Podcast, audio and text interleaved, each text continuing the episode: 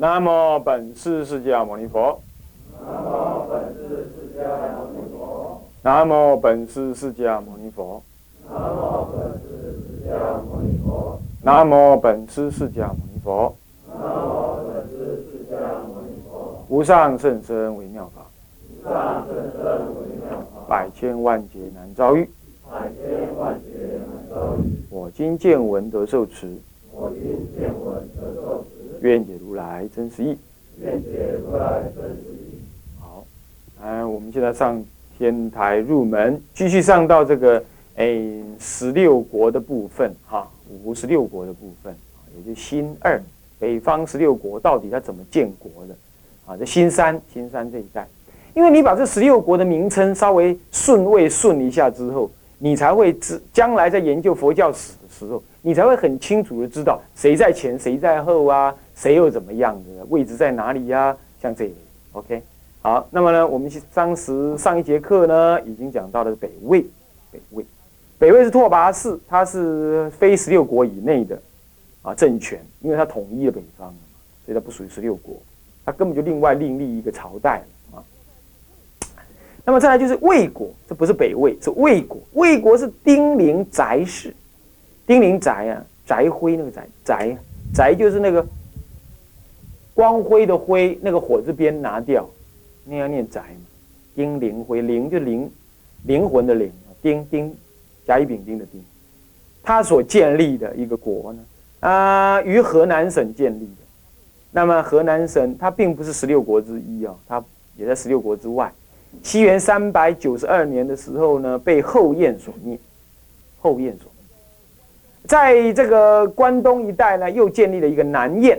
南燕也就当时的南北燕，南燕跟北燕，这南燕跟北燕就是什么呢？是后燕被北魏所所破之后啊，分成南燕跟北燕两个政权。南燕是慕容德，慕容德，慕容德他建都在哪里呢？啊，建都在广广固这个地方吧？是不是广固？我看看，这个南燕。呃，对，广固，建都在广固啊，广固就是山东省的义都，跑到山东省去了，哼，跑到山东省义都。那么西元四百一十年呢，被什么刘裕，也就南朝宋那个刘裕，南朝啊，南北朝那个宋齐梁陈宋那个刘裕啊的北伐军所灭。因为南朝宋先成立国家嘛，先成南朝先成立的啊。那么这个还有个南燕被灭了，在山东都被被灭了。那北燕呢？北燕是汉人，胡化了的汉人，很怪啊！胡人汉化，汉人也胡化，变广过了，变广过了。嗯，汉人也胡化。那么这个是谁呢？这是汉人的冯拔，冯冯冯的冯，拔就是那个拓跋魏的拔，一个竹子编的，拔草的拔，提手旁拿掉变竹子编那个拔。冯拔，那么都什么呢？都龙城，建都在龙城。龙城没查出，还没没有仔细跟你们。龙城，北燕，龙城在哪里？哦，你讲哪里？南燕、北燕。啊，北燕的冯拔，也就是现在的昌黎，昌黎县，昌黎县叫龙城。那么西元四百三十六年的时候呢，被北魏所灭。这些呢，关东一带总共建立了六个政权，总共建立了六个政权，哪六个？后燕啊，西燕、北魏、魏国、南燕、北燕啊，这六个政权啊，关东地区。那么关中呢？关中也是刚刚关东往中边、往西边移，就是关中。关中。这个关中地区呢，建立了几个呢？建立了两个重重要的政权，也就是后秦。后秦这很重要哦，这是羌的夷羌的羌，羌就是那个一个羊下面那个一个这样钩啊，这样一个钩哈，那个羌，那念是羌啊。尧长，尧长，尧啊，啊尧长，长是一个带一个草字边的那个，在下面一个长短的长，尧长。他在西元三百八十五年的时候呢，怎么样？哎，把苻坚给怎么样？给抓起来斩了。所以说后秦灭掉前秦之后啊，在三百八十六年进入进入长安，建都长安，立都于长安，这叫做后秦，也叫做姚秦。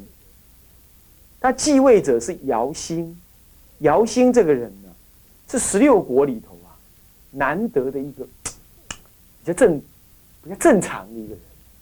他翻译佛经，他也参加一咖，他也跟鸠摩罗什一起翻译，这还不错哈，是这样。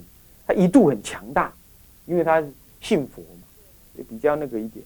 不过呢，也没多久呢，在西元四百一十七年的时候呢，被东晋的刘裕，刘裕后来篡掉东晋，但当时还在东晋国朝内啊啊做事的北伐军灭掉。东晋还蛮厉害的，当时。还打到北方去，还打到长安去，啊啊，是啊，哎，主地对，就是主地。那么呢，打到那边去，那么北北伐军灭了。那么再来是夏朝，在关中地区还有个夏朝，这是匈奴的铁佛部的赫连勃勃，赫连勃勃这个酋长，铁佛部，铁佛部铁啊，金银铜铁的铁，佛就是那个。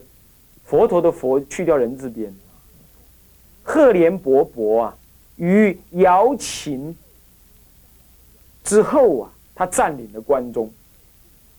因为啊，这个说到东晋实在太糗了。东晋呢，把姚秦给灭了，自己就跑掉，他没有留在北方。为什么？就好像说你反攻了，反攻回去了，哎，把你灭了，哎，看看旁边的都是胡人，他 不敢留在那，就。滋跑回来，啊，跑回来还有另外一个原因，就南方的东晋的文人啊，就害怕武人的功劳太大，会抢了他饭碗，就跟他讲喊话，哎，你怎么打到北方去了？你这样害得我们将来要跟人家打仗，你知不知道？回来，回来，回来，回来，回来，不要反攻了。偏安江南，最后就不想反攻，就这样。嗯，这个人呐，想南方太享乐了。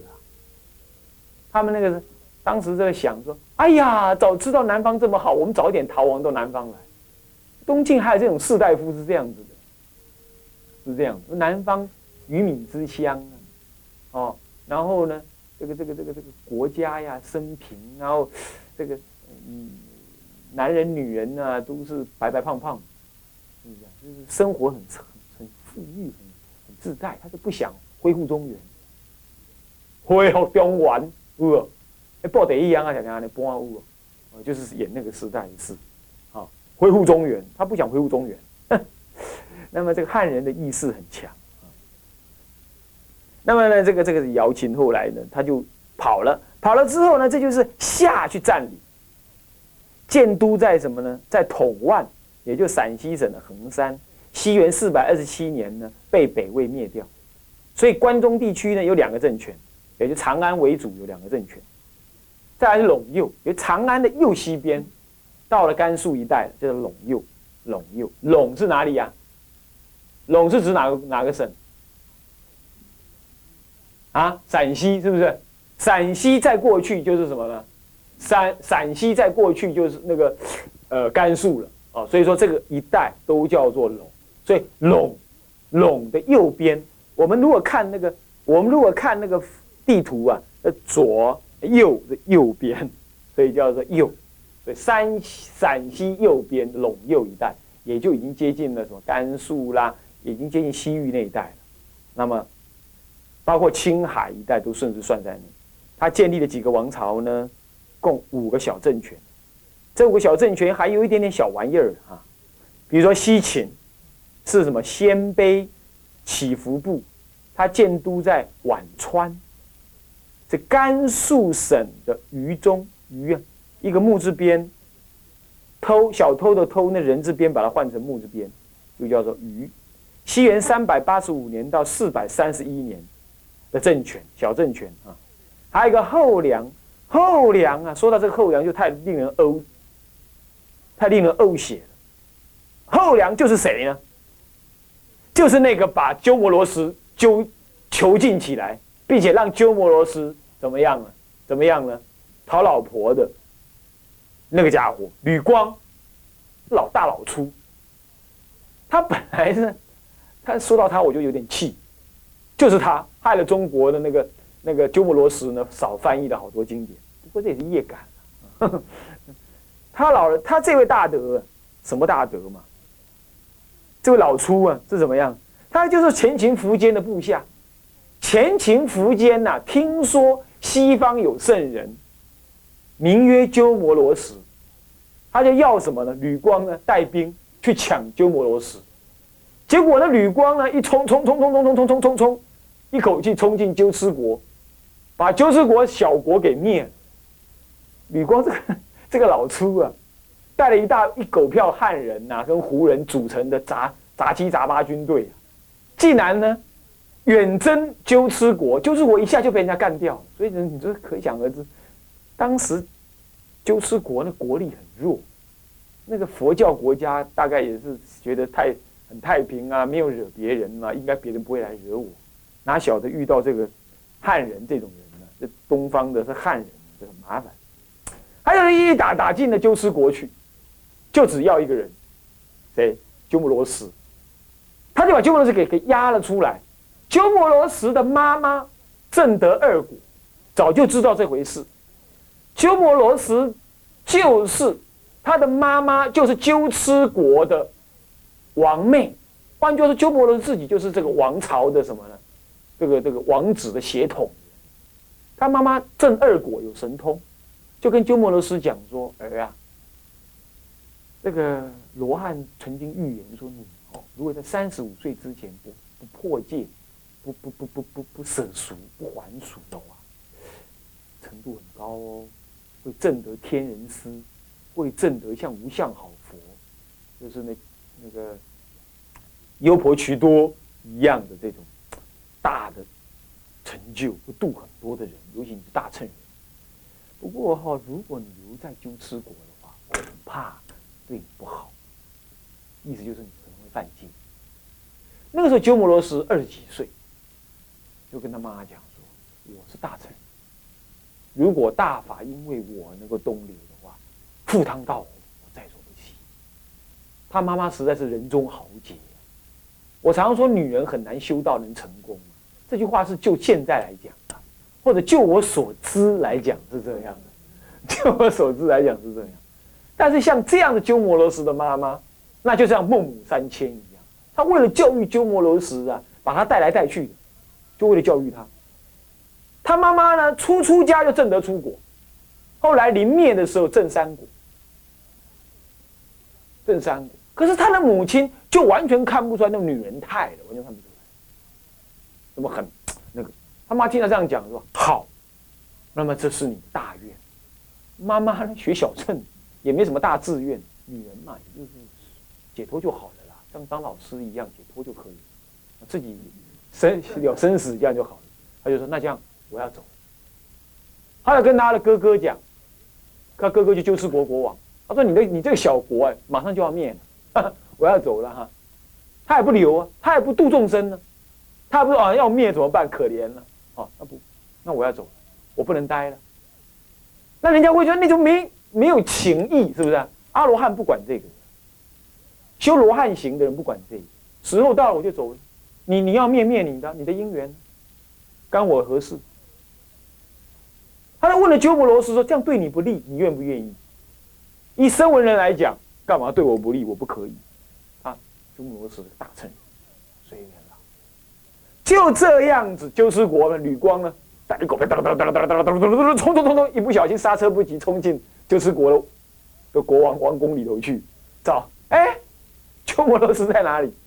就把苏摩罗送出来，就把鸠兹国给破了，就带着带着鸠摩罗什回回回回到了凉州。凉州在哪里呢？在哪里呢？这个这个甘肃省的武威，就是姑丈那一带。武威姑丈那一带，哎，一听，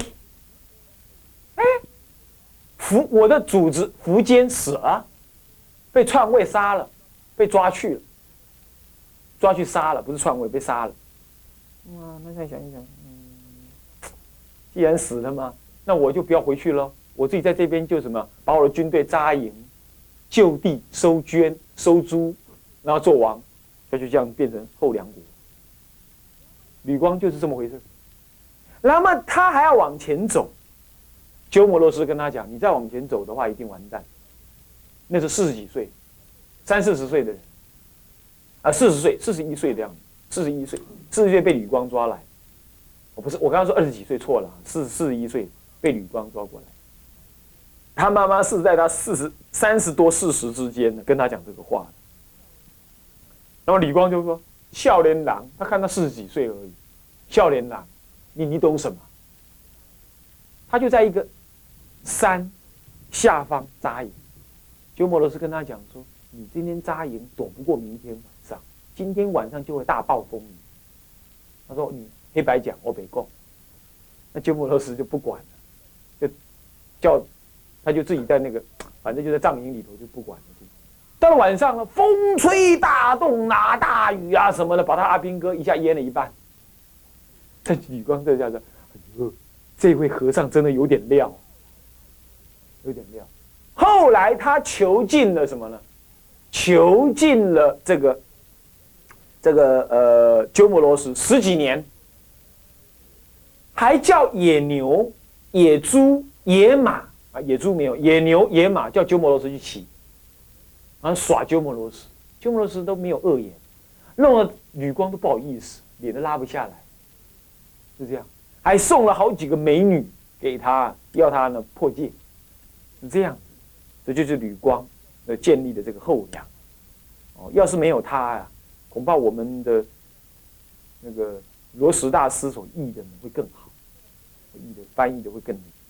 后来鸠摩罗什回到了中国之后啊，到长安译经才译了十二年，一辈子的岁月译了十二年。那个西域来的僧人呢，都很听过他的大名，一看到他所译的东西，就感叹说：鸠摩罗什大师所翻译出来东西，还不到他所了解的十分之一。换句话说，你们中国人呢？只懂得他十分之一的的内容，就学不完。啊，就就就就得不得不到他内容。然后呢，呃，这个鸠摩罗什呢，来到中国之后啊，来到中国之后，他才翻译了十二年。竟然只懂得，竟然只翻译出这么一点点东西。不过他受到中国人的这种柔、这种、这种不不合理的待遇啊，也实在是他是一个大乘的忍辱之人，才有办法这样。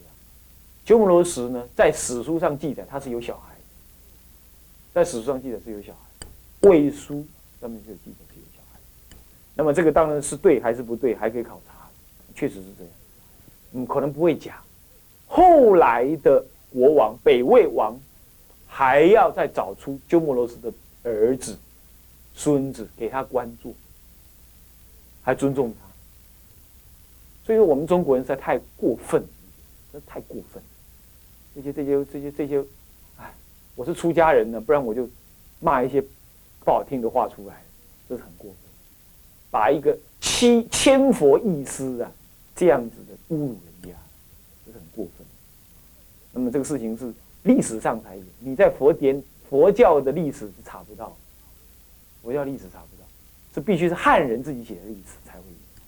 那么我也不敢说就一定对了哈，历史尽信书不如无书嘛。不过我们是看到这样子，不止一本史书这么记载，所以我们要为鸠摩罗鸠摩罗什的伟大，应该不只是易经，他这种忍辱，充分显示出一个大乘人那种。我不为生文人的小心小量所能理解的这种风格，要不是我们来看就觉得他犯戒，是不是这样？是不是这样？或者是太那个了？但是他为了大法东流，为了我们中国人而忍辱偷生，这个是实在是不得了。这就是所以说，你们今天想想看，如果捧着这个经书还不好好读的话，那实在是太辜负这这种大菩萨。他是千佛一师。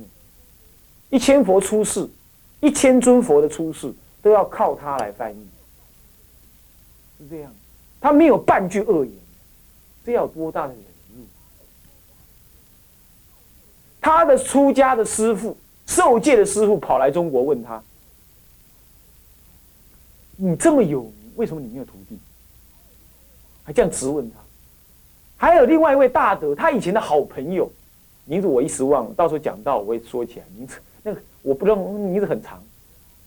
跟他怎么讲？指着他鼻子怎么说他呢？我看你讲经也没什么，怎么你这么有名？鸠摩罗什二话不说，笑嘻嘻的跟他讲说：“嗯，大概是因为我年纪大吧，人家尊重我。拜托，鸠摩罗什是名震一时的人呢，给人家这样子，给他当他自己的好朋友，是西方的比丘老比丘啊，也不是侮辱啦，他们可能出家人讲话太直了吧？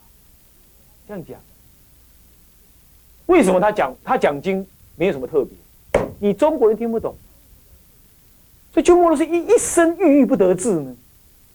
他一直感叹说：“你们中国人不能懂佛法，我没办法再翻译，我不能写书。”他说：“他如果写《大乘论》的话呢，他随便一写，就像《陈实论》这么大一部，你们中国人没办法理解。”他说：“他如果完整的翻译《大制度论》，你们中国人受堪受不了。他精简的翻，精简翻翻成一百卷，结果翻成一百卷传给那个慧远大师，慧远大师还嫌他太多，又把它截辑成二十卷。鸠摩罗什大师一听到啊，倒地摇头说：‘你们中国人太好简，没办法。’他已经精简翻了。”翻成一百卷，已经精旧啊！你中国人国再敢集结成二十卷，敢没看？啊，所以鸠摩罗什来到中国，真是为了我们中国人牺牲太大了。最后印证了一件事情：一个真正的大菩萨，他的生命是无限，他不会只为这一世要怎么样贡献佛教而耿耿于怀。这辈子，我不能够把我的理想发挥，没关系，我再来。我没什么好怨叹，我随缘。记得，所以我看这个中国的史，佛教史，看都落泪。想到这，这么这样这些大菩萨，这样子的忍辱，你要持戒清净，让人家赞叹，容不容易啊？容不容易？容不容易啊？容易，容易呀！你要做个最正点的出家人，让人家未来赞美你、恭敬你，这不难。要做一个这样子、一个这么有修行的人，还要这样子忍辱的过活，为了佛法的红传，这才是难中之难。这才是真正要无我的人才做得到。所以呀，各位同学，不要再小心小量了。我我我那我今日功课还没做了，你我给我弄啥？你想想看嘛，没做完你就补嘛，少睡一个小时嘛，是不是？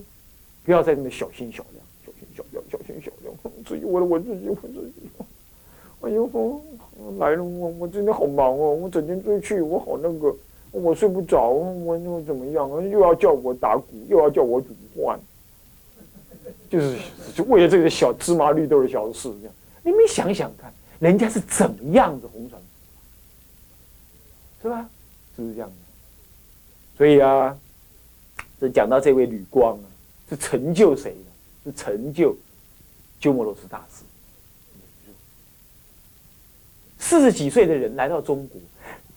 十三岁就站在国王的大殿当中讲经给人家听的人，到了四十一岁，给这个吕光叫扮野人的这个吕光抓到中国来，绑在野马上面跳跳跳跳跳，这样子像小丑一样给人家耍，喝醉了酒让女人跟他睡，这样子侮辱，他没有半句恶言对中国人。你想想看，谁做得到？讲修行，讲禅定，讲神通，对，那都是修行。可是要讲无我，那这才真正无我的风光要讲为佛法忍辱负重，能够急速成佛，累积资粮，我们看看鸠摩罗什这样子的用心。各位同学，当你在烦恼、在自私的为自己着想的时候，请稍微想一下这些古圣先贤，稍微想一想。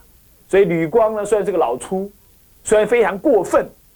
但是他也是成就什么？鸠摩罗什大师呢？忍辱恨的一个什么？一个难得的人呢？我看也是一个很难得的人呢。啊，那再就南梁呢？南梁就没什么了，是鲜卑突法部的部族的人，他叫都在哪里啊？连川堡也是青海的乐都，西元三百九十七年到四百一十四年之间立国。再就北凉，北凉就很重要了。他是卤水湖人，卤水的湖人。那么呢，名字叫做什么？举曲蒙逊，举举上的举，曲就是渠沟渠的渠，举曲蒙逊，蒙啊，逊啊，蒙逊啊，鲁滨逊的逊，蒙古的蒙。建都在张掖，张掖现在的张掖，甘肃张掖那一带。嗯，那么呢，再来西建都呃建国呢，他最后一个灭。北凉最后一个灭，啊，他是在西元三百九十七年到西元四百三十九年，还存了蛮久啊，举取蒙逊。那么再来是西凉，西凉是汉人李李高吧，一个约，子约的约，下面一个高，应该念高吧，还是念什么？我还忘了查啊，这个字啊，李什么的。那么建都在敦煌，西元四零零年到西元四百二十一年。才二十一年的岁月，这总共以上有五个小政权，啊，这样算起来有二十三个政权，这就是北方所有的国家。我这样讲过一遍，一百多年乱七八糟的征战呢，我用一个小时就把它念完了，好不容易才把它念完。那么在北方的国家当中啊，